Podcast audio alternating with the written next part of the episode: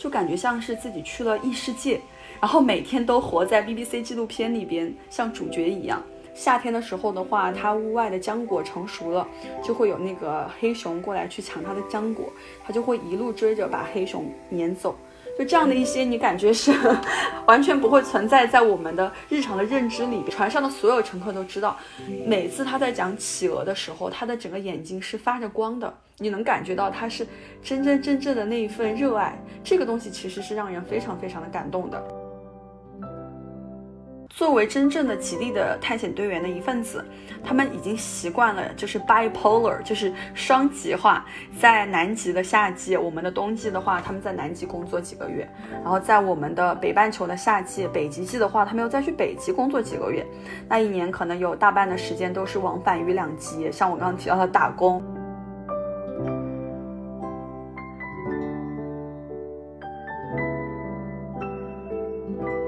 Hello，大家好，欢迎大家来到我们这一期的逆行人生，我是林安。我们今天这一期的节目比较特殊啊，因为请来的嘉宾他的职业是非常特殊的。不知道多少人你们曾经有过想去南北极探险的梦想，或者说曾经想去世界的尽头去看一看。那我们今天的嘉宾他三十岁之前已经去过了。接近有十多次南北极了，而且他自己的职业呢，因为去了很多次之后，他自己现在也是一个南极探险队员，他自己现在从事的事业也是跟南极探险息息相关的，非常成功的把自己理想梦想中的梦想情地和他的职业和他的兴趣爱好结合到了一起，可能听上去会是很多人很向往、很羡慕的这样一种生活和工作状态。那。真实的情况到底是什么样的呢？我们今天就邀请了悠悠来做客我们的逆行人生，跟大家分享一下他和南极之间这么多年很精彩的一些故事。悠悠先跟大家打个招呼吧。好的，好的，谢谢林安的邀请。大家好，我叫悠悠，我是一个斜杠青年，然后既是南极传思的在中国区的一个业务负责人，同时的话，像林安提到的，我也是一名南极的探险队员，然后每年的话都会往返南北极打工。嗯，我跟呃悠悠也是认识了很长时间了，然后是一直是网友的这种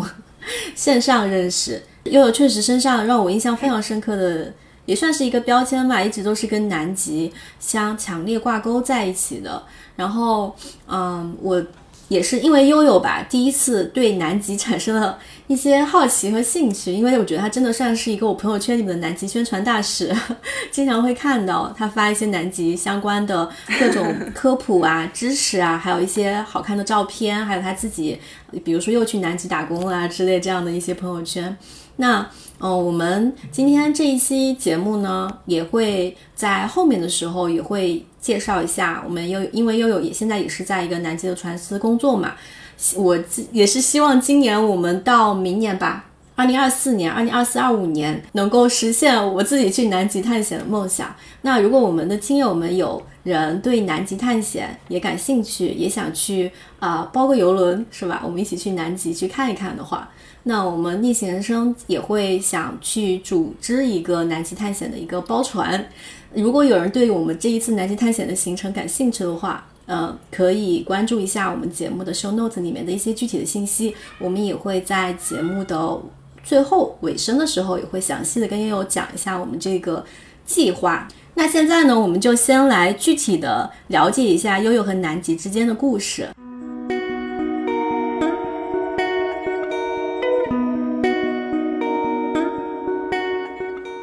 想先问一下，因为我其实之前看过你的一些，就是你自己写的一些关于你去南极探险，呃的一些文章，包括你是什么时候开始对南极感兴趣的？就是我记得印象中是二十三岁。毕业的时候，你是因为一次看到了别人去南极探险的经历吸引到了你，是吗？嗯，对的，对的。那个基本上就是在我大学刚毕业不久那会儿的话，我是一名英语的讲师，所以第一次听说南极呢，就是在课堂上，然后听一个成年学生提起他去南极的种种，然后谈起冰川、冰山、企鹅、鲸鱼。就整个眼睛里边能看到它的那种光芒，那个时候于我来说，我觉得就像天方夜谭一样，就是完全超越了普通的那种，就是城市女生的一个梦幻而神奇的存在。但我觉得也是在那一刻吧，就是南极的那个种子悄悄的在我心里种下了。那个时候你你你是我记得你是一个英语老师吗？就是是大学毕业之后的第一年是当英语老师。嗯，对的对的，是的。所以那也是我的就是。从事了一年多之后，职业的一个切换，就义无反顾地投身到了这样的一个未卜的，但是是非常小众新兴的一个轻探险的旅游行业。然后从非常安逸的成都，然后一路北漂，因为心中这样的一个小小的极地的梦想，然后去到了北京待了几年。嗯嗯，那你这个行动力还是挺可以的，就是看到了那个南极，然后很向往，然后那么快就决定辞职，然后马上加入了一家旅行。相关的探险相关的这个公司，所以你是一个做决定执行力很强的人吗？我觉得可能会有一点，还有的话就是，呃，一年多的一个非常固定模式的生活，会让我就是能够去。期待或者看到他未来十年的一个样子，但我非常确信那不是我想要的一个，就是坐井观天式的生活，所以就趁着年轻嘛，机会啊，试错成本比较低，所以就勇于的去探险，去闯一闯。但是我觉得就是南极，大家一听都会觉得它很遥远的感觉，就至少在我第一次听的时候，我会觉得。然后还有一点就是，可能很多人会觉得，嗯，如果要去南极的话，应该要花很多钱吧，好像也没有那么长的假期，所以。呃，你第一次去南极的时候，当时是什么样一个情况呢？就是各个方面吧，比如说，嗯，你存你的存款的情况啊，然后你的呃假期有多长啊，就是各方面。对于我来说，确实是一段非常神奇的一个人生经历的切换。因为我自己的话，其实，在十八岁上大学之前是没有出过省的。但是我在就是二十二岁大学毕业之后到二十七岁这期间，可能四五年的时间的话，就成功的完成了七大洲的这个梦想。但这个梦想的话，我觉得可能更多的跟金钱没有关系，就是完全因为大家都可能毕业的那几年，基本上的话都是月光族，所以的话就是完全靠运营自己的一个职业生涯。然后慢慢的话，就是靠着自己的一个兴趣，然后靠着很多的一些就是工作相关带来的机会的话，完成了一个七大洲的梦想。因为刚刚提到了嘛，毕业之后的话，首先我是一个英语培训师，然后再之后的话，北漂进入了这样子的一个就是定制和轻探险的行业，然后默默耕耘，厚积薄发，大概可能有三年多的时间，最后的话终于得到了，就在二十六岁的时候得到了一个去南极考察的机会。然后当时也非常幸运的是，我是船上唯一的一个中国的女生。然后当时也是带着使命去的，带着任务去的。第二年的话，就直接然后重新带领着半船的人，大概有五十多五十多个就是探险者，然后故地重游，回到了南极，然后以不一样的一个身份。所以的话，呃，我自己来总结呢，就是更多的是靠对于探索世界的这个好奇心，然后能够不断的去激发，然后就是。帮助我自己想方设法的让世界 成为我的一个工作的对象，所以这样子的话，我工作的每一天都是很带劲儿的，然后感觉像是奔走在自己的热爱里，然后这样子利用很多的机会，包括自己攒钱去一些相对比较可达、性价比高的一些目的地，同时的话就利用各种就是考察的机会，还有包括一些团队带队的机会，然后去到了就是每一个大洲。但是当然了，团队带队是一个呃相对来说我自己最有压力最。不太喜欢的一个方式，然后我我自己觉得话就是，嗯，想清楚，就对每个人来说，就想清楚我们在三十岁或者说三十五岁之前想要什么样的一个人生，然后呢，去有预谋的做一些就是你理想人生的热身，前期的一些就是呃预热，然后在这个过程中的话，不计不计较的去多付出，然后多利他吧。因为我最早之所以能够去跳到这个行业的话，也是因为一边。就是当英语老师，然后一边非常就是义工式的帮着我的前老板的话，做了很多一些就是全球旅游呀、极地行业的一些资讯的收集。但那个时候的话，都是在自己的一些业余时间，甚至是晚上可能九点钟下课之后，然后再去到就他们公司帮忙去打一些境外的电话呀、对接啊、联系什么的。就这样的一个就是方式，其实是。默默的通过了一个就是旁观者眼中的一个呃面试的测试考核吧，所以就拿到了一个去北漂进入新行业的机会。所以你第一次去嗯，南极那边有给到，因为去南极之前，你其实已经有过这么丰富的一些旅游的一些体验了。但是南极它可能，我我猜想应该还是很不一样的一种体验。就是那个时候有什么给你特别大的跟之前的旅行体验不一样的地方吗？让你觉得很冲击、很震撼？嗯，有的，有的。我觉得最大的一个就是感受是，它有很多的一些不确定性。南极，所以的话就是每一天每一刻你都可以去充满期待，然后你可以随时的被惊艳，甚至被感动到。然后到现在我都还是会觉得，让我现在出发去南极，我内心仍然充满着无尽的期盼和想象。另外的话就是它带给我的，就每当想起南极，我就会。觉得到现在我都会觉得它不像是这个星球般就在这个星球存在的一个一个一个一个目的地，就感觉像是自己去了异世界，然后每天都活在 BBC 纪录片里边，像主角一样。然后第一次去南极的话，我第一次看到满山遍野的，然后围绕环绕在我自己周围的这些企鹅，或者是说惊讶于就是一次非常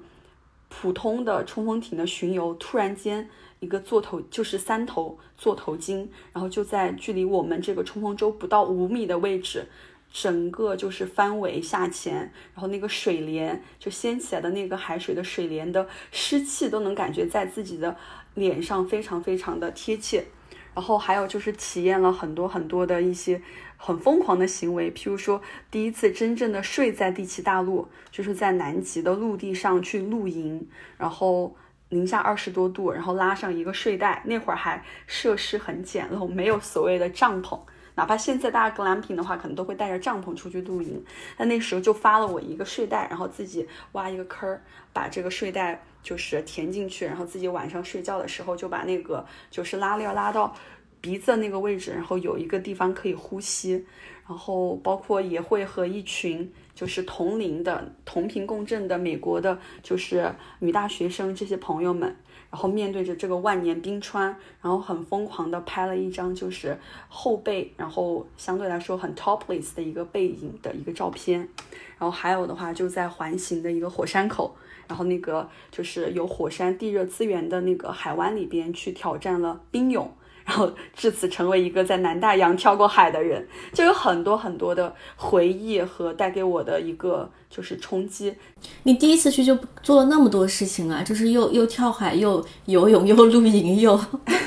又睡睡袋。你刚刚说是探嗯考察，所以那个考察它具体的工作内容是什么呢？就是可以给我们大概描述一下吗？嗯，呃，我第一次的话，因为走的是一个最长的南极三岛的环线。所以的话，它的时间是比一般的南极半岛长一倍，这也是为什么我能在这个航次上体验基本上南极的所有的，就是一些呃很惊艳的项目。然后考察的话，是因为当时在做轻探险这块儿，然后我们有一些就自己的。未来的一个包船的项目，但是基于说对于游轮、对于目的地需要有更多的了解，所以相当于我就是一个特派人员的身份，然后在船上去熟悉我们所合作的这个游轮、这个船司它的种种。回来之后的话，可以更好的去做一些市场的推广和后期的招募。嗯，所以你们那个时候去踩点，我可以理解为是踩线路吗？嗯，可以这么理解，所以它也是造就了我对于南极每一次的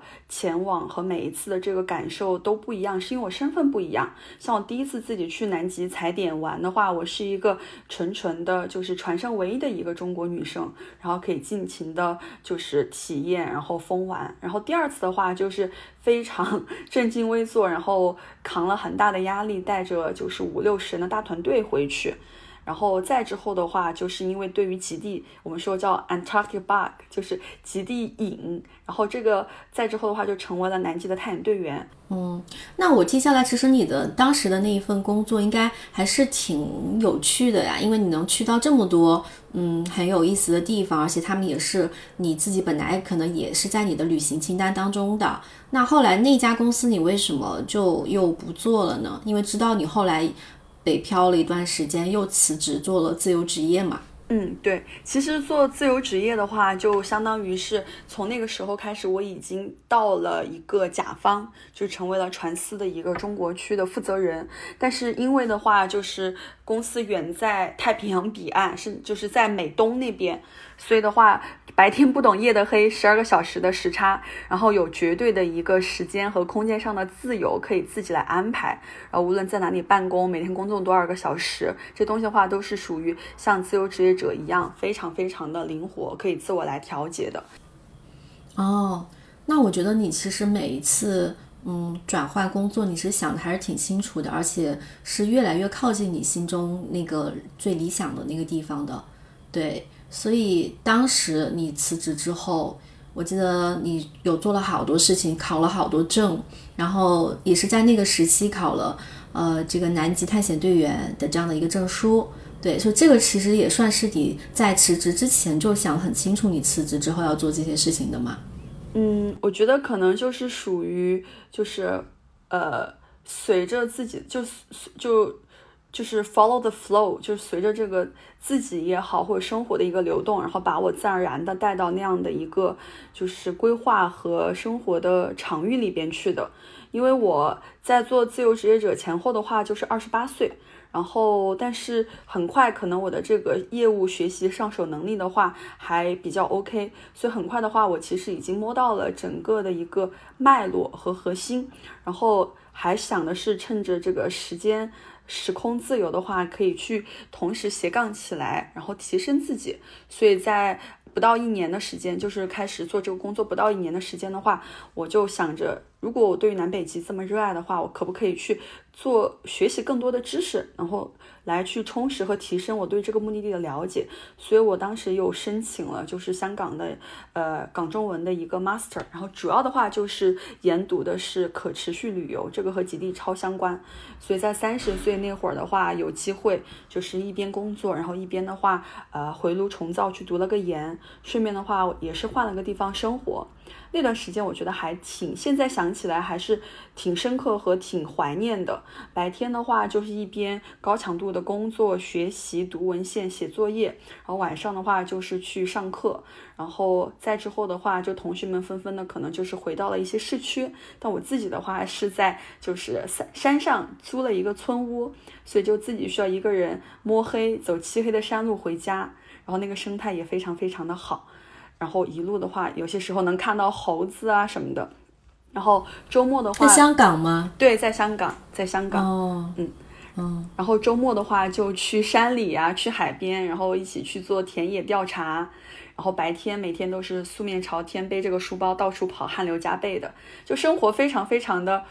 朴素纯净，但就异常的幸福。我觉得那是我就是做一个 freelancer 最幸福的一段时间。然后同时的话，像你说的，趁着这个在香港的间隙的话，刚好可以去考那个就是冲锋舟的驾驶证，在呃英国皇家游艇协会，所以的话也就补齐了成为南极探险队员所需要的一系列一些能力和证书。然后考了七七八八的，考了五六个。嗯。所以，嗯，南极探险队员听上去是一个非常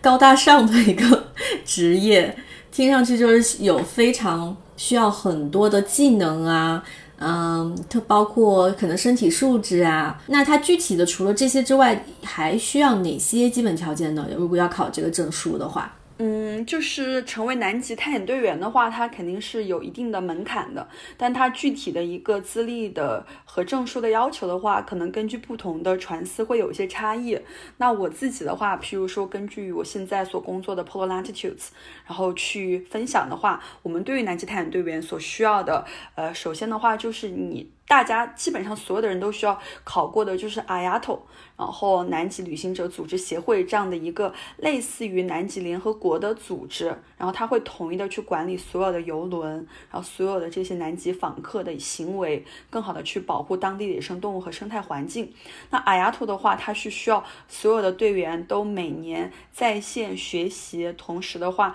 去考试，然后只有三次机会。同时的话，你考过之后，每年都需要去 renew 你的证书，也就是每年都要在线学习和重新考试，这是一个就是最最最低的一个基础。然后此外的话，就像嗯冲锋舟的这个驾照，然后呃在就是我现在的这个公司的话，我们还需要的是有这个就是拥挤的管理的能力，我们叫 crowd management。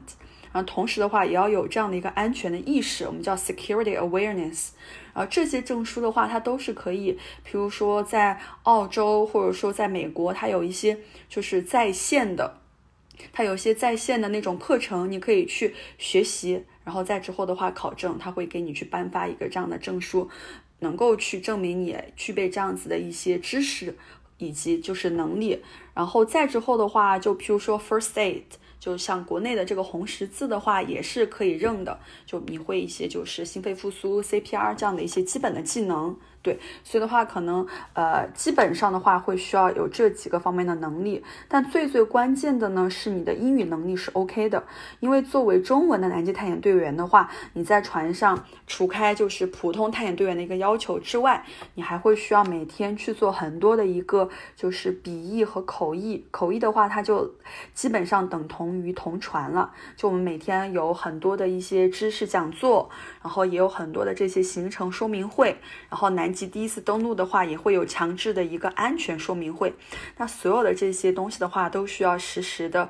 就是翻译，然后给到船上所有的中国的乘客。所以，他对于英语能力的话，就脑力上还是也是非常非常的挑战的。然后总的一个费用的话，大概可能这些证七七八八考下来的话，呃，现在我不太清楚，但当年的话可能就是不到一万块钱。但而且如果后期你找到了一个愿意去给你 offer 的船司，像我们在 PL 的话，他会在你任职的两年之内，然后把你这考证的费用都做一个报销。所以其实探险队员的话，它是一个脑力体力并置的很辛苦的活儿，但同时的话，它也是呃。整整的来说的话，日薪还挺可观。同时的话，就你这样子一些额外的费用啊，然后一些小的福利的话，都是非常在线的。嗯，那你刚才有说到，其实南极探险队员他真正你这个证考下来了之后，他的日薪还是可以的。嗯，那他就是这个地方能透露大概的他的年薪资水平是什么样一个标准吗？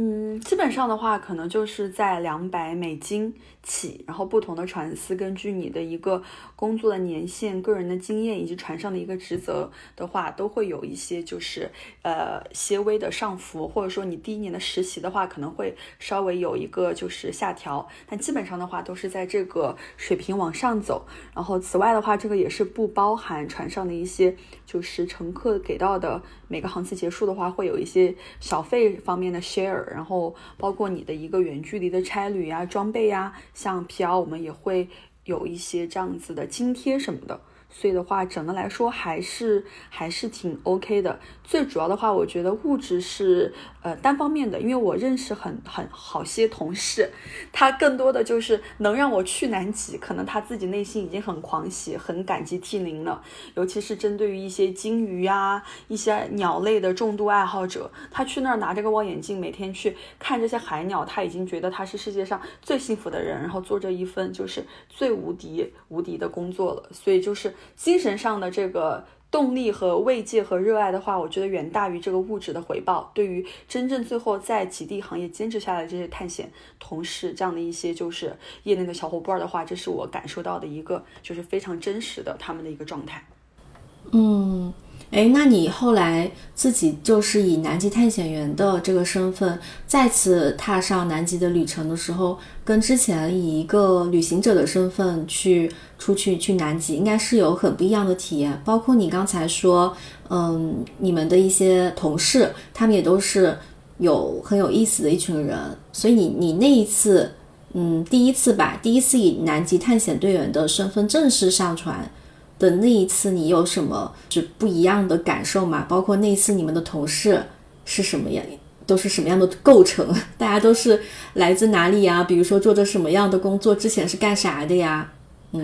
呃，如果说那具体的一次的话，肯定已经记不太清楚了，因为已经相隔五六年了。因为这么多年的话，反复的回去，每一次的话，你也不是只待一个航程，然后每次可能在船上至少都是待，呃，一个月多的时间。所以的话，基本上可能我现在还记得的就是。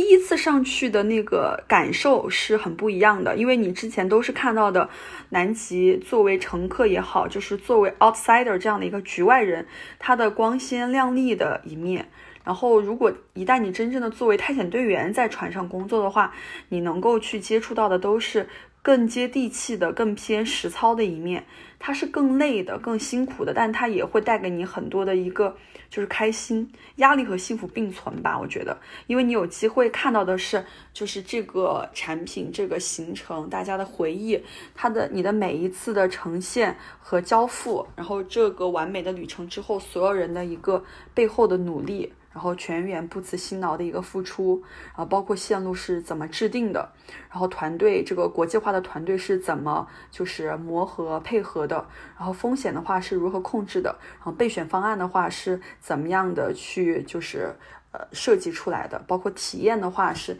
怎么样的可以不断去优化的，所以就是看似可能每一个理所当然的或者超出期待的时刻。然后都是我们经过精心的、谨慎的准备，然后才能够去交付的。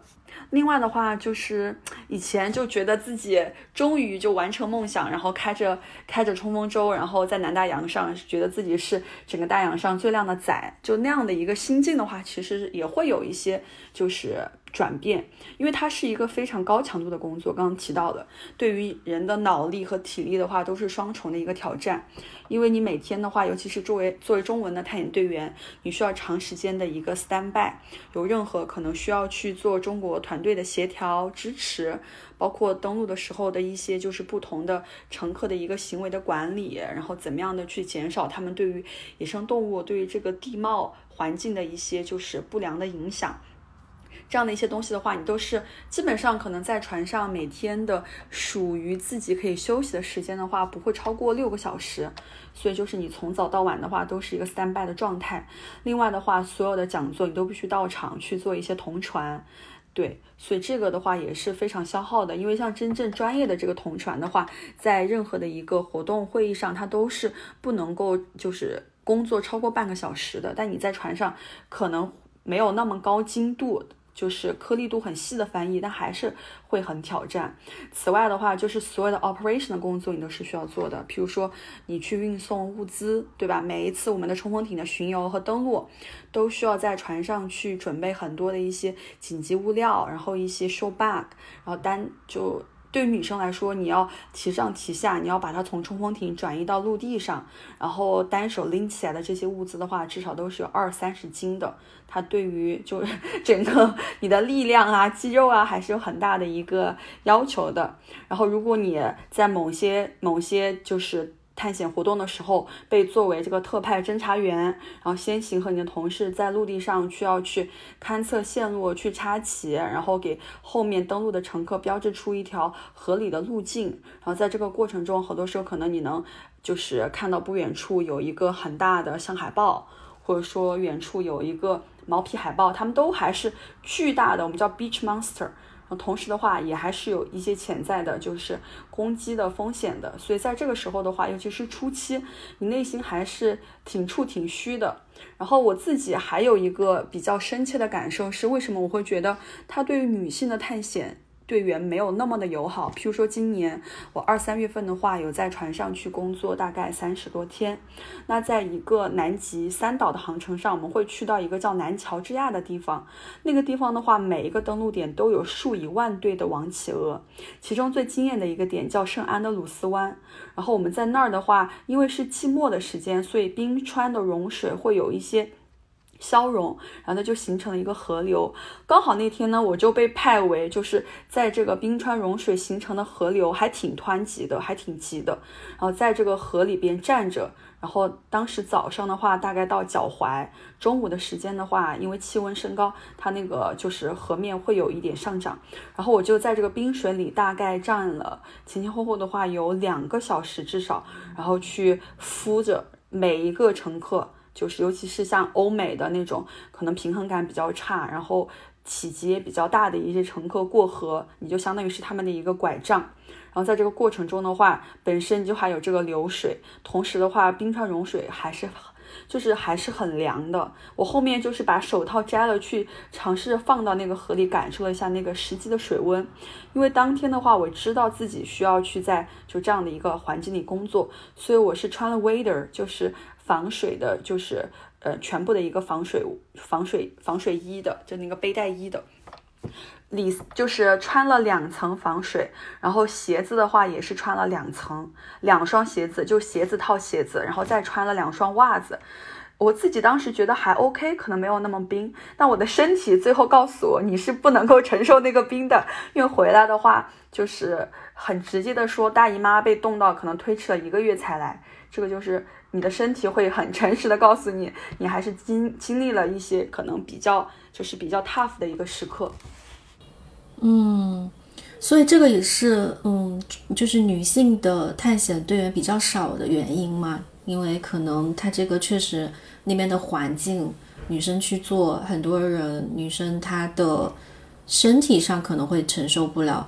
嗯。会有一些，这个确实对于女性来说很挑战。但是刚刚提到的，就你问我的，他我的探险队的同事们，他们是怎么样的一群人？这里边的话，我觉得是呃有男性有女性的。总的来说，可能在欧美的话，我觉得相对来说在工作上还是比较的平等的，所以大家都是希尔同等的一个职责。我可以简单的分享一些，就是我的探险队的同事们的故事。刚提到的，他们真的是属于一个。呃，全球性的联合国，类似于联合国的这样的一个团队，譬如说我们正常一个探险队的话，呃，十六到十六到十八个人，但实际上可能会大家分别来自于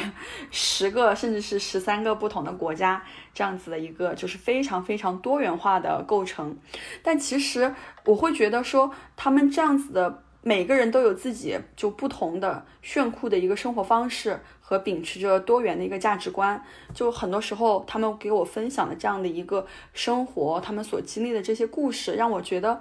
还是挺自惭形秽的，因为他们才是真真正正的地球之子，就践行着我曾经很喜欢的那句话，叫我渴望的辽阔，即使居无定所也自然而然。我觉得他们就是这样子的一群真正的践行者。譬如说我的同事中间，呃，有一个叫 Sap，他是船上的历史学家。然后呢，他曾经是英国皇家海军，一二零一三年退役之后，就为了纪念他心中伟大的探险家，就南极很有名的一个极地探险家叫 Shackleton 沙克尔顿，然后他是。为了他探险一百年的纪念，然后在整个英国的探险圈，通过各种方式和他的团队伙伴一起募资，募资了上百万英镑，然后重新造了一艘一百年前的我们叫 Endurance 坚韧号的探险船，然后让 Barbary 就是巴宝莉在一百年前是航海装备的供应商，然后重新去复刻了沙克尔顿他们当时探险所沿用的这样的一些就是航海的装备，防水的一些就是。外套，然后复刻了当年的食物，在不借助任何现代航海装备和技术的情况下，重新走了那一段沙克尔顿之路，从向导到南乔治亚，非常非常的就是艰险。然后在这个过程中，Discovery 就是这个发现频道，他们也自己拍了一个小艇，然后在后面全程的做安全的保障，然后同时把它拍摄记录成了一个三集的纪录片。然后现在这个船。都还在他苏格兰的老家，他不知道怎么样的去处理，然后就一直放在那里，为了他，就时时能够感受到他对当年的那一份对于沙克尔顿的崇敬和热爱。然后另外的话，像 Steve 也是我船上的一个同事。他是，我是二零二零年认识的他，他也是在二零一九年才首次在他自己所搭建的这个小木屋，在温哥华西岸的，就是在加拿大西岸温哥华附近的那个森林里边，然后他的小木屋里边接入了网络。在那之前的话，他就是过着原始人一样的生活，就自己去。各种搭建木屋，然后引水，然后做就是周围所有的，包括种树。夏天的时候的话，它屋外的浆果成熟了，就会有那个黑熊过来去抢它的浆果，它就会一路追着把黑熊撵走。就这样的一些，你感觉是 完全不会存在在我们的日常的认知里边的。看到熊的话，我们可能都是躲，但是它自己的话就是这样子一些，就是非常非常。强悍的、很 tough 的一个存在。然后白天的话去徒步，然后去周围，然后林子里边，然后去做一些植物的认知。如果需要一些物资的话，就先是划着艇，然后到了一个就是他停车停皮卡的地方，然后在这个皮卡，然后去开车到不远处的小镇上，然后再这样子回来去采购他所需要的这些物资。晚上的话，就是在他的房前去生一堆篝火，然后看星星，然后自己去思考，然后去做日常的这些所有的电呀、用水呀，全部都是属于他自己一手，然后就是 DIY 出来的。然后另外的话，还有譬如说像我们很年轻的一个探险队长叫 Nate。然后我遇见他的时候的话，他不过二十七八岁，但他在整个吉利行业的话，那会儿已经成为了探险队长，也就意味着说他有将近十年的探险的工作经验了。可能他在大学时期都已经开始有这样的一些就是实习的经历了。我就很好奇，然后当时问他，我说：“那个你住哪儿的？”然后他说：“我过往的这些年都是 homeless。”他用了一个 homeless 无家可归，我当时就贼纳闷，难不成你是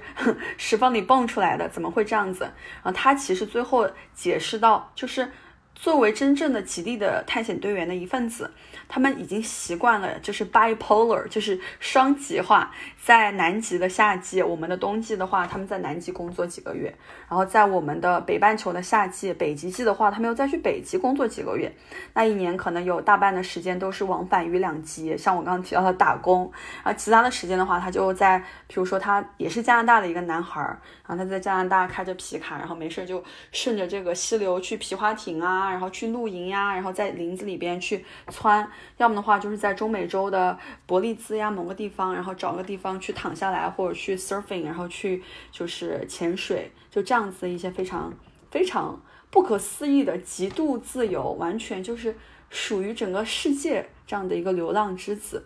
啊，另外的话，像我的一个以前的荷兰的室友 Bella，她也是四十多岁孑然一身，但我感觉她也还是。内核非常稳定，然后幸福感超足。他的这一个稳定的话，也都是来源于他对于金鱼的热爱。他无论是在南极季，还是在日常其他的时间，他就是追着全球的各种就是虚鲸，然后金鱼在哪儿他就在哪儿。所以他就是俨然是一个追鲸狂魔，也没有就是我们所谓的大龄的单身未婚的一个焦虑，也没有人告诉他说你这样子的人生是不对的。所以他也挺就是逍遥自在的。然后还有一个最后分享的一个同事的话，就是我这次在船上认认识的，叫 Ruth。如果就是播客里边有小伙伴看过，就腾讯视频这两年上面很火的《地球上的一年》那部纪录片的话，应该会非常熟悉。其中有很多 Marino Islands 这个亚南极群岛的很多就是壮观的、震撼的画面，然后每到处都是数以万对的王企鹅，漫山遍野。那它春夏秋冬四季。所有的这个亚南极群岛的，就是视频素材的话，都是来自于 Ruth 所带领的这个纪录片的团队。他自己的话是属于一个，就是自一直是之前在 BBC，然后在很多的一些 top 的，就是。纪录片频道工作过，然后现在的话，他自己也定义成他是全球企鹅主题纪录片的，就是第一人女性导演第一人。他有很多很多的一些作品，包括十年前他曾经自己在南极半岛那边去度夏，在洛克罗伊港待了大概有三四个月的时间，就为了去拍一个非常迷你的，但就业内人都耳熟能详的纪录片，叫《Penguin Post Office》，就是企鹅邮局。然后他这些年的话，就一直专注在这个就是野生动物，尤其是企鹅这些纪录片的拍摄过程中。他当时在就是拍摄《地球上的一年》这个时候，刚好是疫情。然后他就自己从南非，然后他们的一个拍摄小小团队，然后驾着那个小艇，然后到了这个岛上，一半的时间住在这个就是呃游艇上，另外一半时间的话就住在一个非常简易搭建的木屋里边，生活很艰辛。但他在那儿的话，大概待了大半年的时间，然后拍到了所有的这些素材。然后他自己的话，其实也没有觉得他很苦，他觉得是在为自己所热爱的，他所日思夜想的企鹅，然后去做记录，然后做观察、做分享。包括他今年，也就是这个月，他在那个 Netflix 网飞，然后会上线一个叫 Penguin Expedition，就是企鹅探险的纪录片。这个的话，也是把他个人的，就是这块的战绩，然后推到了一个更高的维度。可能他慢慢慢慢，未来会更聚焦在企鹅。的这个就是主题上，他有多喜欢企鹅呢？就是你不会，就是他。太多太多太多和企鹅共处的，就是过往这十年的很多很多的经，就是经历。但是他今年为什么会出现在我们的这个航次上面？跟我一样，就是做了最后两期的探险队员。那会儿的话，他的状态是刚生完孩子五个月。那在我们传统的一个中国女性的认知里，那妥妥的还是一个哺乳期，母亲和孩子的话都是不能够分分离的。但他的话，一边也有自己的一些母性对于孩子的就是思念和愧疚，但另外一边的话，他的理智、他的情感都在告诉他说，他需要回到这样的一个岗位上，他需要回到这个就是基地，然后去再去看一看他爱的企鹅。所以船上的所有乘客都知道。每次他在讲企鹅的时候，他的整个眼睛是发着光的，你能感觉到他是真真正正的那一份热爱。这个东西其实是让人非常非常的感动的，而且所有的这些人，他都是属于就是乐得其所的，在他自己的这个。价值观里边，他的人生里边是非常自洽的，在去享受每一分每一秒。没有人告诉他说，你当下做的这个决定，当下的这个生活这个状态是不对的，你应该怎么怎么怎么样。就是他们每个人的话都是非常独立的，然后非常就是。很有态度的一个一个的个体，所以我是觉得探险队员他们的一些故事和生活的态度，是让我真真正正的作为一个就是他们的同事之后，能够感受到的南极带给我的就是不一样的另一面，也是让我深深的触动的。嗯，对，我觉得旅行往往很吸引人的地方，除了一些山川美景、湖泊、自然景观之外，第二个很吸引人的就是人了。人确实是旅行的过程当中。非常非常能够加分的，给让让那一份那趟旅行变得很独一无二的一部分。刚刚听你说了很多你的那些南极探险队员同事们的故事，就听上去我觉得大家都是那种，嗯，好像是热爱自然，包括呃热爱探险，呃非常自由、爱自由、爱冒险的这样一群人。那他们基本上是全职的南极探险队员，每年就是可能在。呃，这个他呃南极季或北极季工作，其他的时间就是去做各自的就是感兴趣的一些事情，是这样一种生活状态，对吗？嗯，对。有些的话就是像你提到的，他是往返于南北极，专门做就是南北极专门做呃就是相当于一个全职的状态。那也有一部分的话是在夏季，可能在自己的国家、自己的家乡的话，有其他的一份工作。无论是皮划艇的教练，还是有一些科研的任务，对，然后在冬季的话，再返回到南极，在船上去做几个月的探险队员，都有的，就是千姿百态的生活，不一而足。你刚刚其实听你说，就是南极你的一些同事们，他们都很有意思，包括他们的一些人生经历，包括我听下来，我能感受到，其实每个人南极对他们来说吸引他的东西是不一样的。比如说你刚才说有个同事是。呃，喜欢鲸鱼，然后有一个同事是喜欢企鹅，就可能每个人吸引他点不一样。那吸引你觉得南极就是你也是去了很多次，反复的去，就是你也是对南极上瘾的人。吸引你的那个点是什么呢？让你上瘾的那个点还蛮多的，就是可能在不同的时间。点去的时候的话，对我的就是对我的吸引力的话是不一样的。最早的话就刚刚提到的，就最早去的时候，可能露营啊，然后包括它的这些午夜阳光呀，包括企鹅呀这些。然后还有的话就是一些比较有意思的活动，譬如说我们呃冲锋艇巡游的时候。我们有些时候会去做一个 silent zodiac cruise，就是静默的冲锋舟的巡游，关掉引擎，然后在那个瞬间的话，就是全船的人都是静静的看周围，观察周围，甚至是我们闭上眼睛在听，听那种就是冰川里边的那个风，然后穿越穿过那个冰川裂缝的时候的稀稀疏疏的一些声音。嗯，然后运气好的时候的话，我们其实都有经历过那种刚好碰到远处有冰川崩裂。然后那一瞬间的话，就是它的声音其实是快，它的声音的传播是快过于你的视觉的，所以那种轰隆的一个就是崩塌的震撼，我觉得就是现在回想起来的话，都是很抓人心的，很有冲击力的。嗯，对。然后包括很多时候跟船上的很多。就除开同事以外，这些乘客，尤其是一些老年乘客，把南极作为他人生遗愿清单的最后一站。然后他们有很多很多的人生故事，他们为什么有有一个老奶奶，我之前很多次分享过，她反复的，我自己都遇到过她不止不止两次，她反复的回到我们的船上，也是。因为最早的时候的话，是因为他和老伴儿一起来，后面老伴儿不在了，他自己再回到船上来，然后一直有一个习惯，就是我们在每一个航程上会有慈善拍卖，那他有两次都同时，就两次都是拍下了同样的一个东西，就是我们的探险队员的这个临时的乐队组合来去唱一首歌，然后这个拍品，这个拍款的话，筹的善款会捐给极地的一些就是科研的公益组织。两次都是探险队员围着他唱 I'm Yours，包括我现在听到这首歌，我能想到这个老奶奶，她可能反复的回来的话，都是因为就是在这个冻结了上千年甚至是上万年的白色大陆，很多东西不曾改变，可能她就是为了寻找寻找那一份就是曾经的和老伴儿一起来的一个回忆吧，所以就是很多很多的这种，就是带给你一些灵感或者说一些感受。另外的话，我是南极对于我来说很大的一个吸引点是，它很像生活的一个隐喻，因为你要去不断的期待，同时要不断的接纳它的一个不确定性，这个是南极很 unique、很独一无二的一个地方。因为你想，我们在世界各地的一个旅行，它可能每天。甚至是每半天、每小时，我都是可以提前去计划的，我都可以去执行的。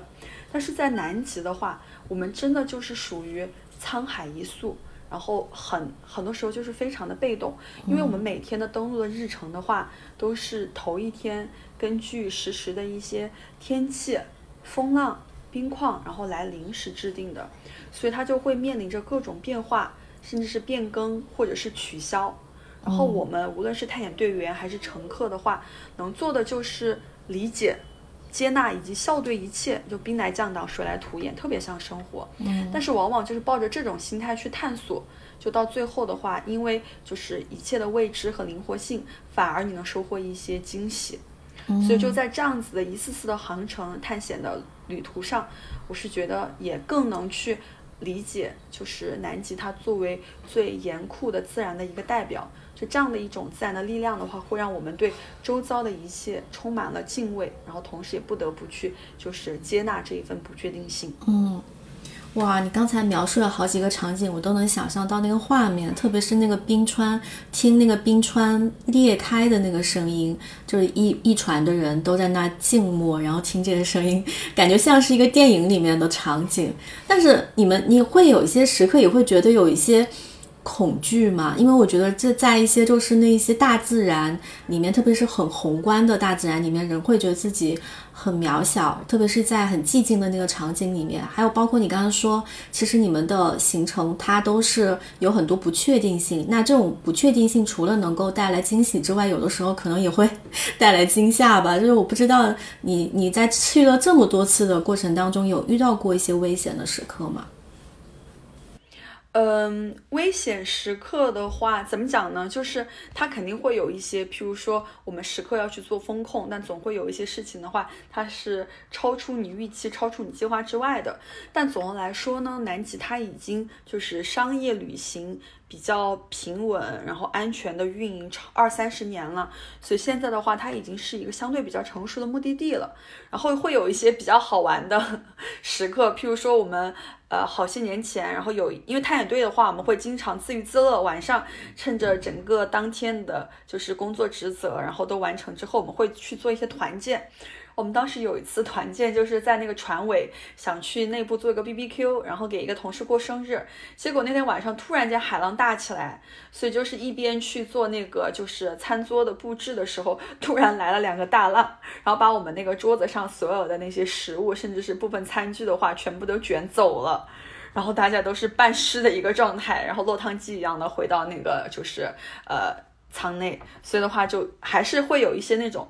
有惊无险的时刻，还有的话，就譬如说刚刚提到的，它的这个就是随时天气呀、风浪都是在变化的。而有些时候的话，譬如说我们在一次正常的登陆过程中，大家可能在这个登陆点去做徒步啊，然后去放空的时候，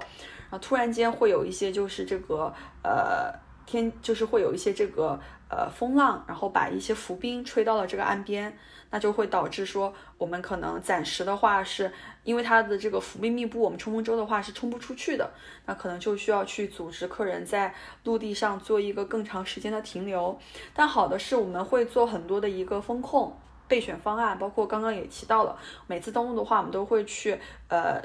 转运很多的这些紧急物资，那上面就会有一些紧急庇护用的帐篷啊、保暖的呀，包括一些就是食物。那当时的话，我们就譬如说在岸上会呃较长时间的一个停留，然后等着这个就是浮冰散去之后的话，迅速去组织大家，然后撤回到船上。就这样子的一些其实是会发生的，但是。它是南极，所以在这里我们只要在就是行程之初给所有的乘客团队做好很好的一个就是心理的建设，然后同时大家能够一切行动听我们的指令，都不会有什么问题。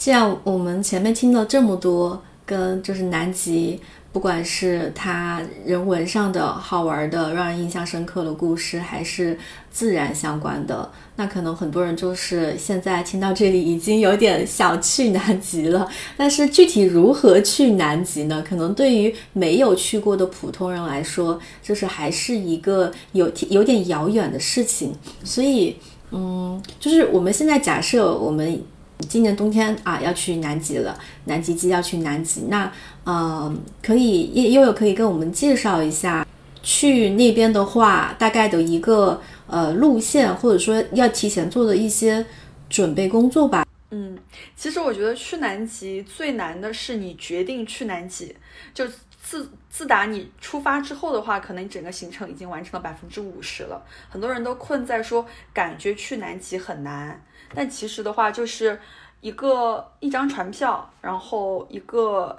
假期，然后一个能吃能睡的身身体，最主要是一颗就向往的心。你把这些东西都凑齐的话，其实你的南极旅程就是就可以可以开始了。然后现在的话，我觉得可以跟大家主要去分享一下，因为在各个平台呀，各种就是呃不同的。不同的新媒体上面的话，都会有很多很多的去讲南极，然后去就是给到不同的一些南极的船票。但我在这里的话，想跟大家去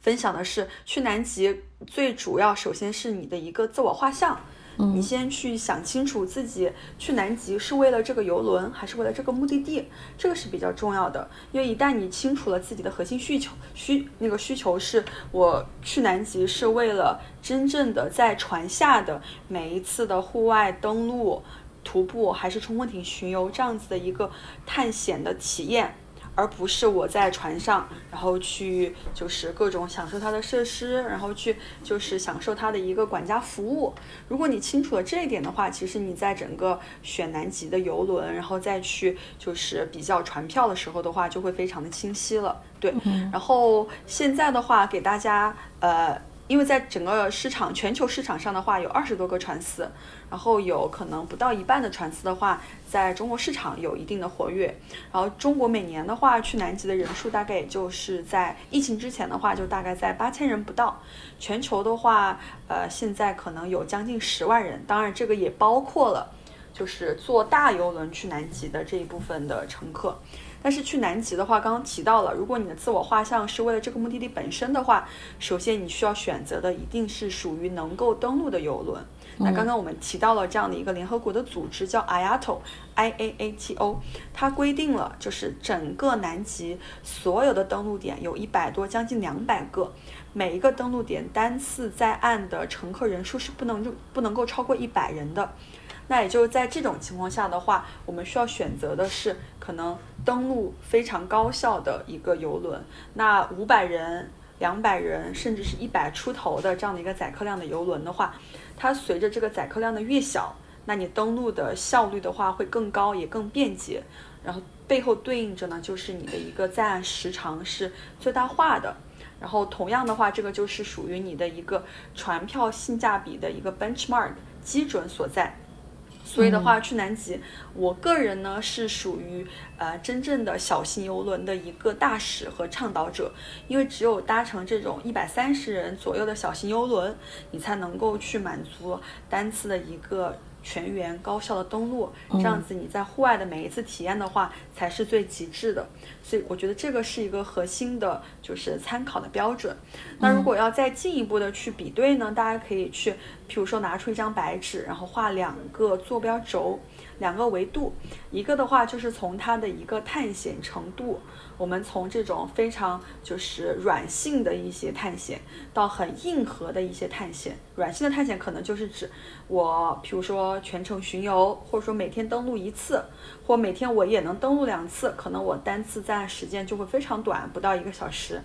那逐渐逐渐的递增到我每天能登陆两次，每次户外的活动时间有。两小时、三小时，甚至更长，或者说，除开我最经典的南极探险的活动，刚刚提到的登陆的徒步和冲锋艇巡游之外，我还有机会去给自己报一些，譬如说啊，露营啊。皮划艇啊，甚至是滑雪呀，甚至是潜水呀，这样的一些就是 adventure option 探险活动。当然，这个是根据个人的能力先去评估，你满足这个条件之后，然后再去额外付费的一些多角度探索南极的方式。所以，这是第一个坐标轴，我们叫做探险程度。你想选择的游轮的话，大概是怎么样的一个从就是 soft 然后到 hard。然后第二个的话，横向坐标轴，你可以去把它画成载客量，就刚刚提到的，从一百人左右的一个载客量，然后逐步递增到五百人，甚至到现在，可能大家一看船票说，哎，怎么差异这么大？甚至还有三万、四万的船票，那你可以具体看一看，那样子的一个游轮的话，它一定是属于载客量五百人，甚至是更多的。那如果更多的话，就意味着你全程只能远观。不能够登陆，然后也不能够近距离的接触，因为这是大游轮的一个弊病嘛，它受到这样的一个 IATO 的限制，所以这个是属于南极可能最核心的一个参考指标，就是这两个维度的一个比较。嗯，那一般就是像一小游轮，你说一百多号人的，跟那个大游轮可能五百多号人的，它的那个价格区间一般是什么样的呢？就十几天的这种行程的话。对，会有会有肯定会有一些差距的。小型游轮的话，毋庸置疑它就是最贵的，因为它。大家可以想象它的这个分母，无论你大型轮、小型轮的话，你的整个就是分母上面的这个数的话，其实差别不是很大。但你要去分摊的这个分子的话，载客量，你除以一个一百多人和除一个五百人，甚至是除以一个八百人的话，你所算下来的这个人均的成本是不一样的。但是的话，大家在这里可以把真正的核心参考指标，就是单位的在岸时间的成本。然后这个的话，作为一个参考，单位的在岸时间的成本，大家可以简单来计算呢，就是你这个船票的费用除以你整个南极航次预判在岸时间，就在岸的一个总小时数，算下来你每个小时的成本就是一个比较实际的南极船票性价比的参考指标。所以这个东西的话，我觉得是 挺干货的。可能我们内行的话会这么样的去教育大家，怎么样的去选择一个真正的高性价比的，而不是一味的去看一个绝对的价格。这个东西的话是没有可比性的。嗯。就比如说，嗯，你能够更多的去体验一些户外的部分，那可能这个南极探险它的那个性价比相对来说就是高很多，人数少，然后能保证你每个人都能够有足够多的，就是户外的体验的时长。是的，是的。是对，因为你不存在着，哪怕我两百人或者是五百人的游轮的话，可能我们都是需要分为两组，分为五组，然后轮流分批去登陆。嗯，所以它有这样子的一个轮转嘛。嗯，那这样子你可能单次的单组的一个户外的时间会被压缩。这个的话，我觉得会很可惜，因为真正的探险者不远万里，刚刚提到了单程至少要飞三十多个小时的国际航班，然后到达了。就是阿根廷的首都布宜诺斯艾利斯之后，你还要向南飞到世界上最南端的小镇乌斯怀亚，这又是属于四五个小时的一个就是飞行时间。然后你不远万里飞越这么久来到南极的话，你更多的是期望和这个目的地有更多的互动，然后有更多关于这个目的地的地貌、冰川、野生动物的回忆，或者说你尝试的各种活动的一个回忆，而不是我选择了一条就是大的游轮，我在船上的话就是食宿体验很好。那如果你纯粹是为了这个游轮它的设施、它的食宿服务的话，你大可不必就是大费周折的来到世界的尽头。你选择比如说亚洲啊或者母港出发的游轮的话，它也有很 fancy 的一些就是游轮的设施，一个移动的大型酒店。所以就是这个理念的话，我是非常希望能够去传递给大家的。嗯嗯，那户外体验部分有什么想强烈，你个人觉得很有意思，想强烈安利给大家的吗？就是，嗯。还挺多的，挺多的。然后南极探险刚提到的一天的话，一般会有两次的一个户外活动时间，就除开我们的就是跨越往返跨越德雷克海峡的时间，在南极半岛的话，一个日程，我们每天南极半岛的一个行程，我们基本上会停留五天。那每天两次活动，我们一共就有十次的户外活动时间。最经典的两个探险方式的话，一个就是登陆的徒步。然后向导或者说大家会沿着我们提前插好的这个插旗的道路行进，然后去自由探索。然后这个徒步的话，你可以根据自己的体能，然后去选择，譬如说有 mini hike，然后有就是 medium hike，然后有 long hike。然后就是从轻量到就是相对来说比较有挑战的长距离的徒步。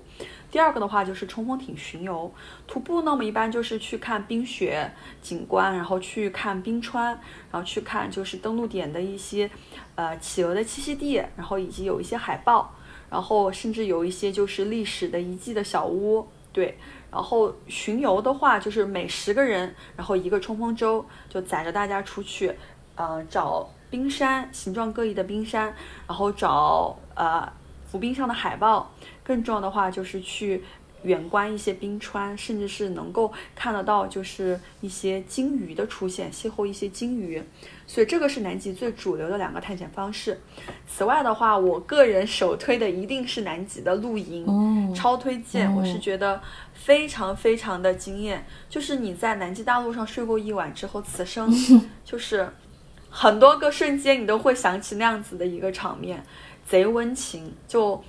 我现在，我现在都还能够想象当时，就是第一次露营的时候，自己挖了一个坑儿，然后把那个睡袋铺上，然后傍晚的话，哪怕到深夜十二点，都是有那种粉色的晚晚霞挂在天边，然后那些企鹅旁若无人的，因为他们才是这个这个这个大陆真正的土著，他们旁若无人的走来走去，然后也不把你当回事儿。然后另外的话，远处有那种威德尔海豹的声音，味道海豹的那个声音发出来的特别特别像催那个摇篮曲，很催眠的。然后呢，半夜可能会很冷，然后鼻涕可能会被冻住，但是没有关系，第二天就整个晚上都不太会有那种黑，会有一些暗夜，就是有一些可能 dark hour，就那么一两个小时，因为南极的夏季倾向于极昼。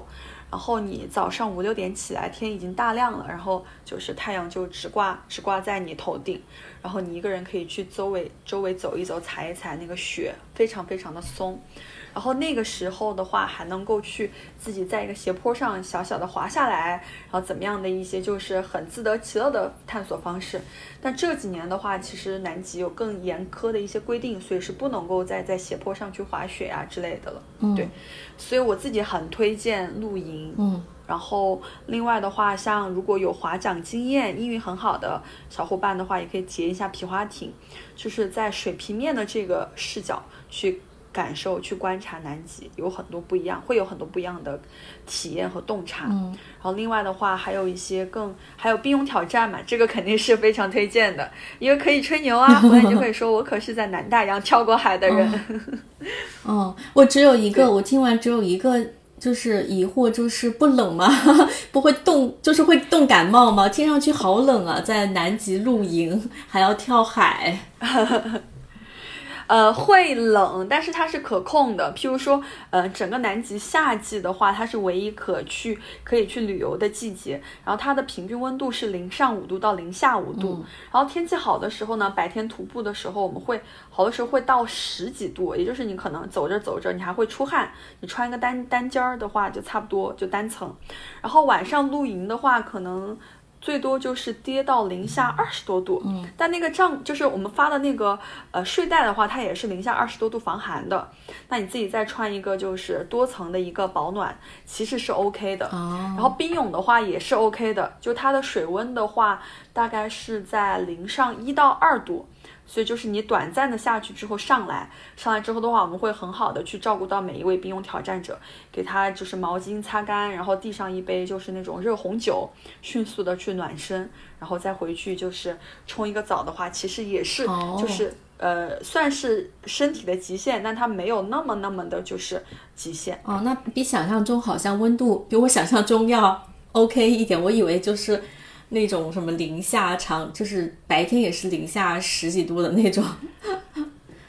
不会不会，它没有东北冷，没有东北冷，没有东北冷啊。OK，那那大概有对比了。嗯，对，它基本上的话，船上呃日常都是二十度左右，所以船上的话它也有中央空调嘛，它只有一个 bug 就是很干，其他的话都挺好的。嗯嗯。哎，刚才你还有说到，就是你在睡袋，你在那个露营的时候，旁边有一些动物，企鹅呀，还有海豹，它们就是很自也很自如的，就是在你周围去移动，去该干嘛干嘛。就是这里有一个问题，就是之前我在录这一期播客之前，也在我的听友群里面问大家，呃，有什么？好奇的嘛，关于南极和南极探险，然后又很多，我觉得大家都非常有环境保护意识啊。大家就说，随着去南极探险的人越来越多，那这边那一边的那个环境保护和动物保护的这一部分是如何能够保证的呢？我不知道你们这个是怎么样去，嗯，保证这个人和动物以及自然的这种平衡吧，就是尽量不去破坏他们原有的一些生态系统，嗯。对的，肯定的。我们刚刚提到了，就是南极有这样的一个类似于联合国的叫 IATA 的组织，那它的话就是会去制定非常严格的野生动物观观测的一个守则，然后包括就是我们在船上，然后在行前的话，都会去跟所有的乘客分享，在南极怎么样的去做一个负责任的访客。因为南极探险也好，说就是它的本质其实是属于可持续旅游或者说生态旅游的一个重要的组成部分。或者说一个重要的目的地，那我们有很多很多的这样的一个规则的设定，包括登录之前的就是乘客的培训，然后每一个人的话都是需要去参与，强制全员参与、知悉、执行，并且签字之后，我们才会带大家去到。每一次的第一次的一个登陆徒步，简单来说呢，譬如说我们有很多非常非常严格的一个动物观测的距离，然后一般来说，距离海豹的话是十五米，距离企鹅的话是五米，然后在不同的一些就是呃海鸟和就是海豹的这样的一个就是繁殖期呀、育雏期啊，它都会更敏感，我们会把这个距离的话进一步的扩大。嗯。对，然后此外的话，就是我们每一次，尤其是第一次登陆，我们会去检查所有乘客你所要携带的装备，从衣服到裤子到帽子、手套，包括你的三脚架、你的背包，都会去进行严格的一个生物安全检查，来确保你没有携带任何的，就是。啊，潜潜在的一些害虫啊、种子呀、草籽呀，然后进入到这个区域，对它的生态环境就是有一些外来物种的潜在的破坏。对，然后另外的话就是我们本身，譬如说今年的话，在南极会更严格，是因为现在禽流感在全球范围内大面积的流行，所以刚刚也提到了，像我们过往的话，可能在南极探险的这个姿势上面不会有太多的要求，你偶尔想坐一下、躺一下，你滑一个小坡什么的都是能接受的。但从去年开始到今年，这个南极季会更严格的是，我们想进一步的去控制。然后所有的人类的探访，对于当地的，尤其是对于海鸟和企鹅的一个潜在的风险，所以的话，所有的乘客，因为我们会发统一的一个登陆靴嘛，每一次都会发统一的登陆靴。这个登陆靴的话，在我每次出船和回船之后的话，都会有专门的一个消毒盆去进行消毒。然后我们探险队员的话，也会把所有的登山杖呀这些就是物资都去做统一的一个消杀。每一次就相当于一天至少有两次这个动作。但此外的话，每一个乘客还是只能用脚，用你穿的这个经过消毒之后的登陆靴去，就是探险去探索。任何的，就是坐着、跪着、躺着，然后包括你把衣服和包放在就是陆地上和雪面上的方式，通通都是禁止的。这也是我们非常喜闻乐见的一个方式。虽然可能对于乘客来说要求过于严格，但它能够相对更好的保护当地的这个生物多样性，免受就是第七大陆以外现在正在流行的这样的一些病毒。对。所以的话，其实南极的生态环保一直都是属于我们所有的船司、所有的探险队员，包括所有的乘客都非常重视和在意的一个地方。嗯，而且我们在所有的航次上面也都会通过源源不断的科普、知识讲座来去教育每一个乘客，真正的成为南极大使。就是你通过这次旅行，你不仅仅带走的是回忆、照片。你要去带，就是你要带走的是你对于这个目的地的很多的很深刻的自己的感受和认知。回去之后，你分享给周围的亲朋好友。在未来南极这个目的地，它面临着一系列的国际的决策的时候，有这么一群去过南极的人，他是有发生的。包括在现在的整个就不断的我们会去强调碳中和、气候变化这样的一个环境里，你可以慢慢慢慢的去养成一些就是更可持续的、更绿色的一个生活方式，无论是减速。对吧？减少塑料的使用呀，就是各个方面。另外的话，就是我们所有的航次，像我现在所在的这个就是船司，我们所有的航次的话，都有搭载我们叫呃 Citizen Science Program，就是公民科教项目。什么意思呢？就是说全球的很多 NGO 组织、科研机构，包括一些大学教授，他们所就是呃所。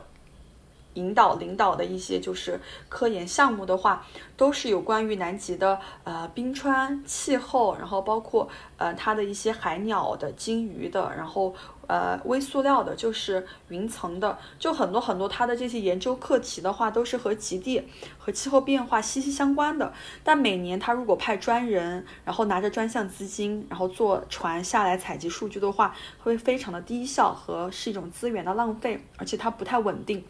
但是我们在所有的航程上搭载了十多个这样子的不同的这些科研机构科学家，然后可就是 NGO 组织他们的项目，然后在我们的这个航次每年整个南极季五个月的时间，因地制宜的把这些项目去做一个开放，然后在每个航次上我们会带领感兴趣的英语 OK 的乘客，我们先跟你讲说我们在这个航次上会做哪些公民科教项目，你可以如何参与其中。然后在行程的最后，每天我们会以广播的方式，然后去通知愿意参与的客人，就是，呃，就及时的来去就是参与。然后在行程结束之后的话，我们把这个航程上所有的数据去做一些汇总，然后再去。就是反向的去 share 分享给这样的一些客人，同时他们也可以领到自己的这个就是南极大使的徽章，然后来去更好的激励他们，对于南极的就是生态也好，对于科研项目也好有所贡献，而不是纯粹的只是来去做了一次就是旅行者的一个探险。然后此外的话，我们也会在季末把这些所有的数据，然后。汇总，然后回传给我们合作的这些不同的机构，很多很多的项目，譬如说我们和 NASA 有合作，它的一个叫 Globe Observer，就是全球的一个云观测。嗯，因为在南极的高空的话是有卫星的，它是可以很好的去俯拍，但是南极的低层的这些就是云图，它的这些区域的气候变化，然后它是怎么样的，是没有人没有人知道的。那也就是我们在一次次的。南极半岛的航航程上面，然后通过我们在外甲板去就是仰望，然后去观测这些云，把这些就不同的云图，我们采集的时间地点，很好的记录在 NASA 所就是设计的这样的一个 App 上面，然后提交给回传给 NASA，他们能够很好的去了解极地的这些云层，他们的一个区域气候的一个变化呀、降水呀之类的。所以的话，包括还有一个我自己很喜欢的项目叫 Happy Well，叫快乐鲸鱼。嗯，很简单，就是如果喜欢呃摄影的，然后有长焦镜头的，所有的乘客都能参与其中，哪怕你不会英文也没有关系。是为什么呢？就是每一个鲸鱼，尤其是座头鲸，就是它是属于须鲸的一种，它的尾鳍大家可能知道它那个尾鳍的形状，一个就是敞开的 M 的形状，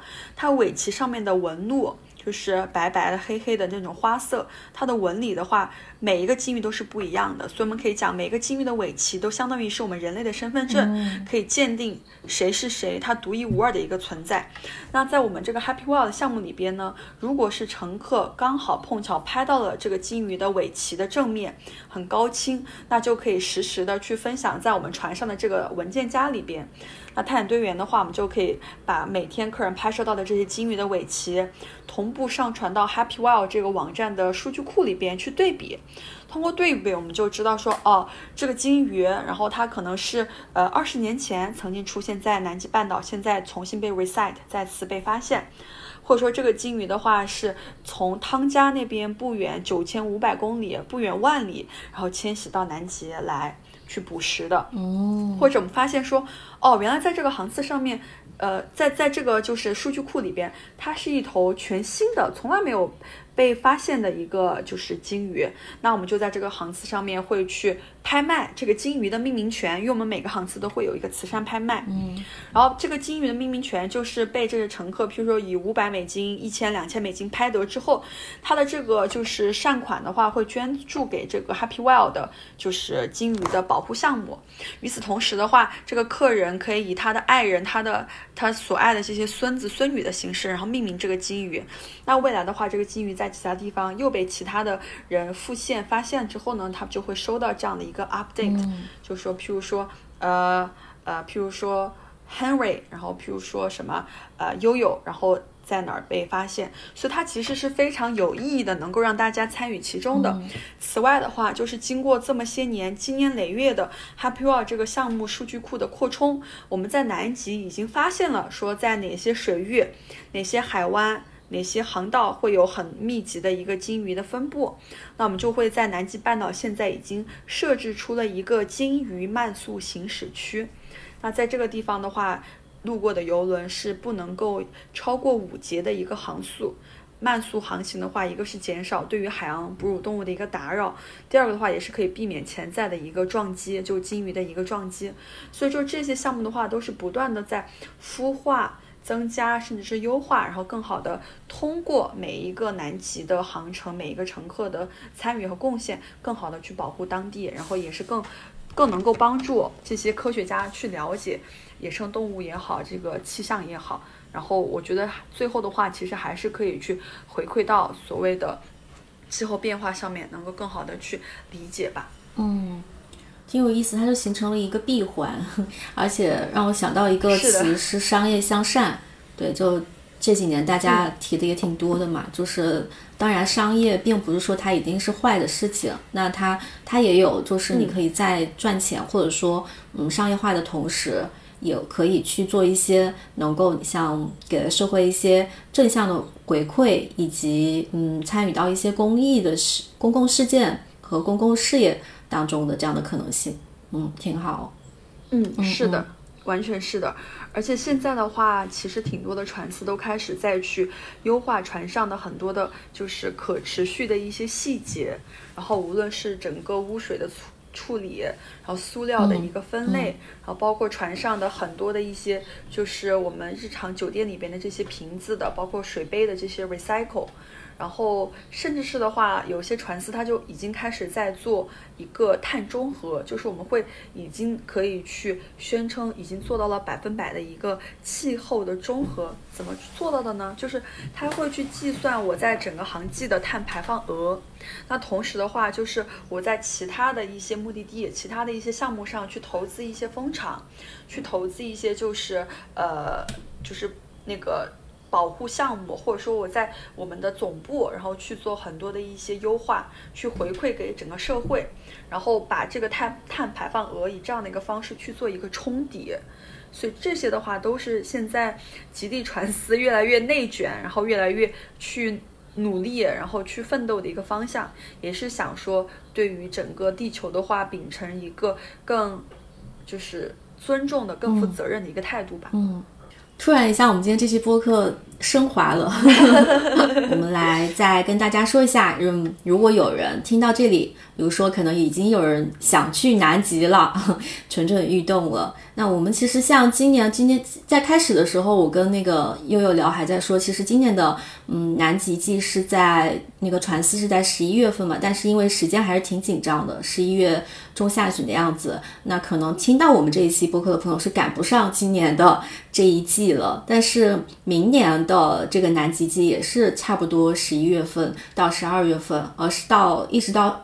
二四二五二四年的十一月份到二五年的二月份是吧？这几个月的时间里，三月份，然后二五年的三月份，这这一段时间里，其实都是会有船司一些航线。那如果我们的听友们明年想一起组个团去南极看鲸鱼也好看企鹅也好，或者说我们去做南极大使也好，嗯，希望就是我们能成立一个逆行人生的我们的一个听友团。嗯，所以如果有人感兴趣的话，可以，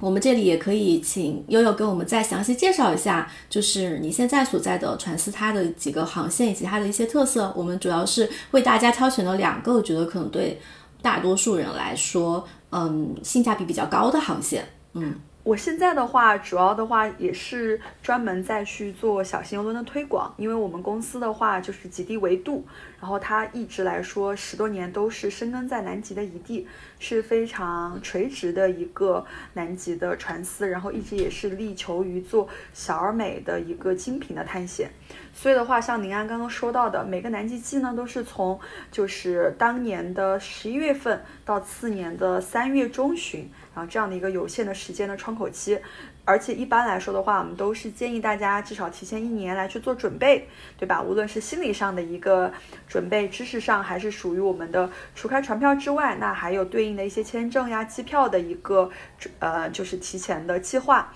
从航线上来说的话，其实我个人比较建议的呢，就是针对于譬如说听友们，大家是第一次接触到南极，尤其是相对比较偏年轻的这一部分的群体。在时间上和预算上的话，要去筛选一个最具性价比的，就是可以去呃试试看我们的一个比较精华的南极半岛的航线。那这样的一个航线的话，时间基本是在十二到十三天。当然，我说的这个的话，都是基于我们船司的一个港口起止的，就是飞到乌斯怀亚之后的这个，就是停留，然后等待登船以及返航之后下船的一个时间。那加上国际航班的话，至少也都会有一个十六七天左右。但我相信，对于可能大部分的自由职业者来说的话，这个时间是 OK 的。那此外的话，如果针对于一些呃深度的成熟的旅行者，或者是一些野生动物啊、摄影的发烧友。那个人的话就比较建议去啊选择一个南极三岛的航线，这个里边就包含了我自己非常心心念念的南乔治亚，就是看王企鹅的好地方，绝佳的好地方。它有一个外号叫南半球的塞伦盖蒂。如果对于东非了解的小伙伴应该知道塞伦盖蒂这个意味着什么？意味着整个世界上最无与伦比的一个生物的多样性密集度。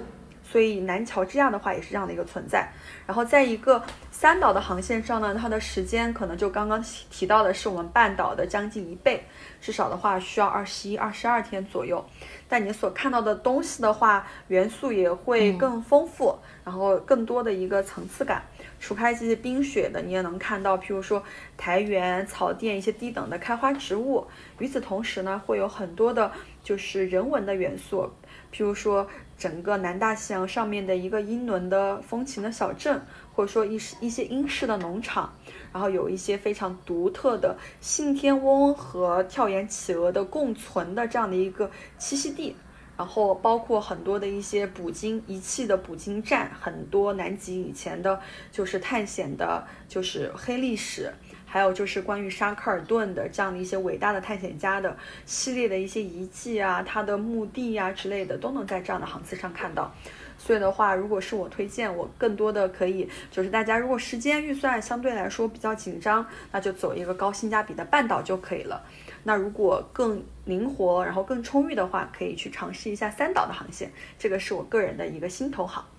那我们所有的这个船次也是我们前面说的，能让大家体验到呃尽可能体验到户外的部分比较多的那种小船，呃一百多个人的那种小船，对。对的，对的，我们的呃海神号 Sea Venture 的话，载客量是一百三十八人，所以的话基本上是能够满足全员的一个单次的高效登陆的。平均呢，每天会有两次的户外活动时间，单次的一个在岸的体验的话，至少会有两到三个小时，平均下来算是整个业内平均水平的一个 double。嗯嗯，那我们说一下价格吧。说了这么多，大家可能最关心的就是我出得起这个钱去吗？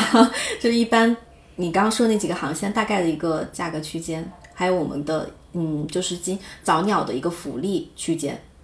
嗯，它会有一些，就像现在的话，一直到年底会有一个就是早鸟的预订优惠，我们叫 EBD，然后的话是每人有百分之十五的一个优惠，相当于是八五折。然后从现从呃明年一月初的话到四月中旬还会有一个百分之十的早鸟，所以它是在随着时间的临近的话，早鸟优惠是在逐步递减的。那正常的一个半岛的航程的话。呃，基本上十二天，呃，一个标准房，譬如说人均的话，还是要在一万美金左右，对，所以就是可能呃七万人民币左右的一个船票。当然啦，可能有些听友小伙伴也会觉得说，呃，在不同的一些可能平台上，然后会有一些价格的对比。我觉得这个的话，都是可以去大家好好的听到我今天有提到的那几个分析的维度。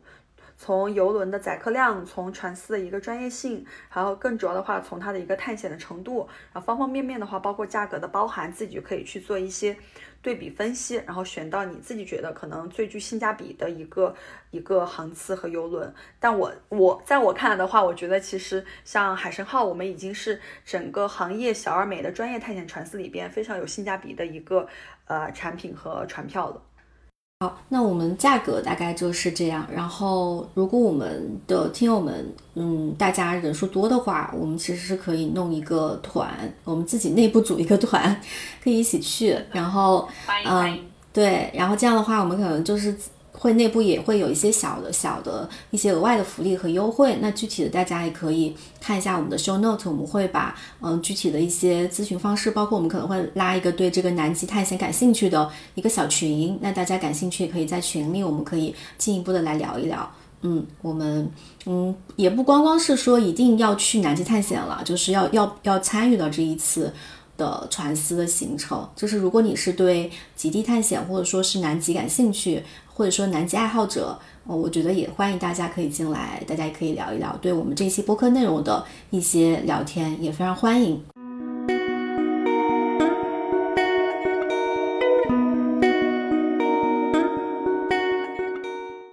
最后的话，嗯，再想问悠悠一个问题吧，就是 再来升华一下，嗯。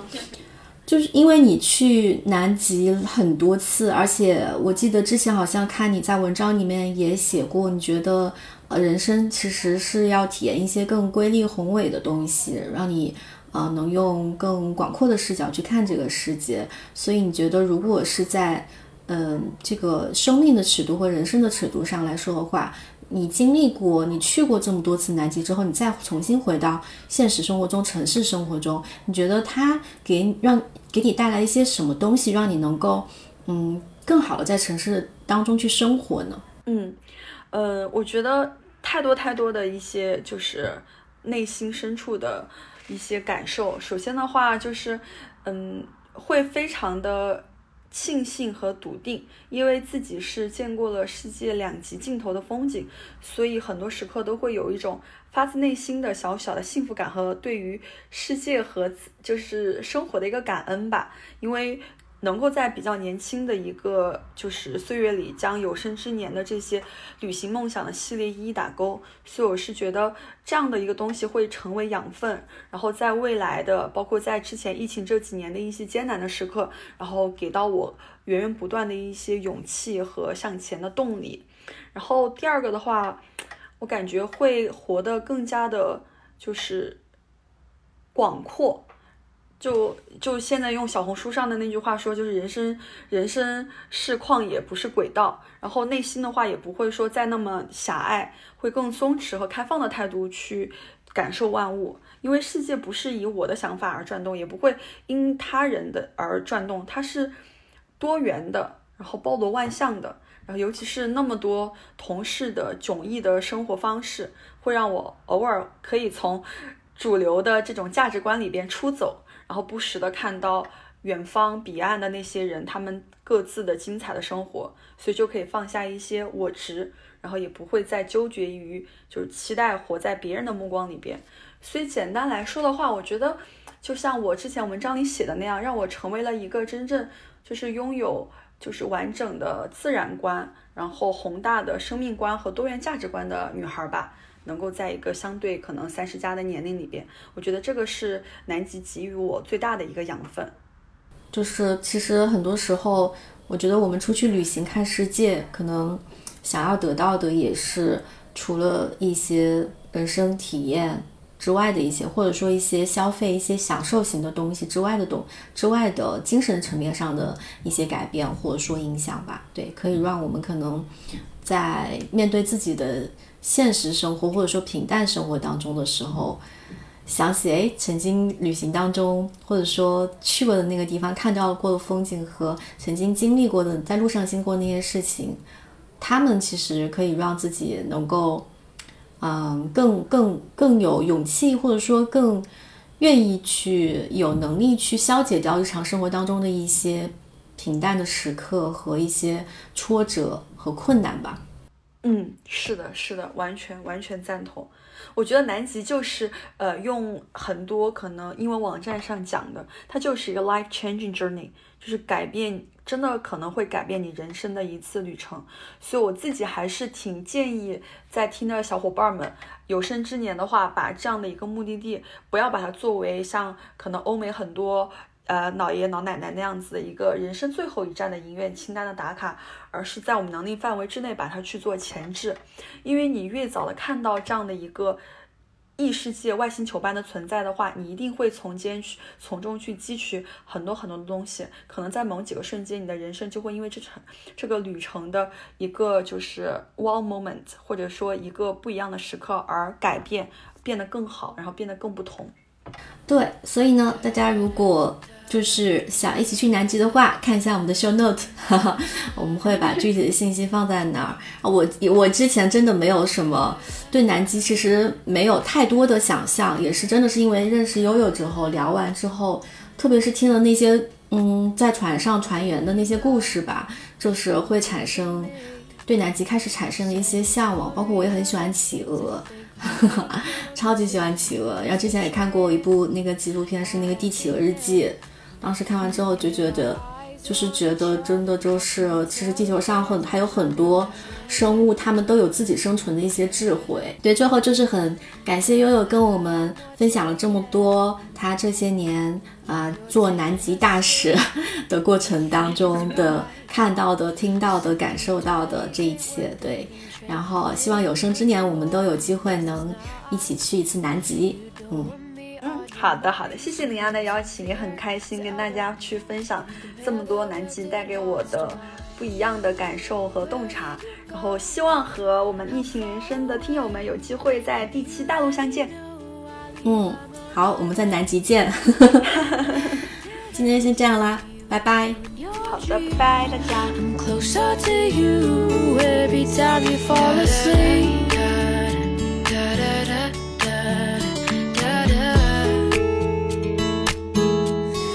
Said we're so close, but now we're so far. Said we didn't need the, didn't need any one of those shooting stars. But now we're done and flickered. I should have wished on the start that we're always about where did you go? How far away? If you let me know, I'll leave. I'm on my way. But dreams. I'm closer to you every time you fall asleep. Every time you fall asleep. Oh.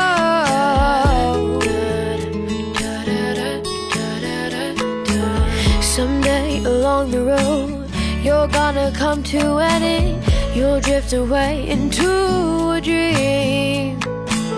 I'll be waiting for you on the sea. I'll walk the plank. You'll rescue me. We'll set the ship on the bank. Your heart and mine will be there to stay.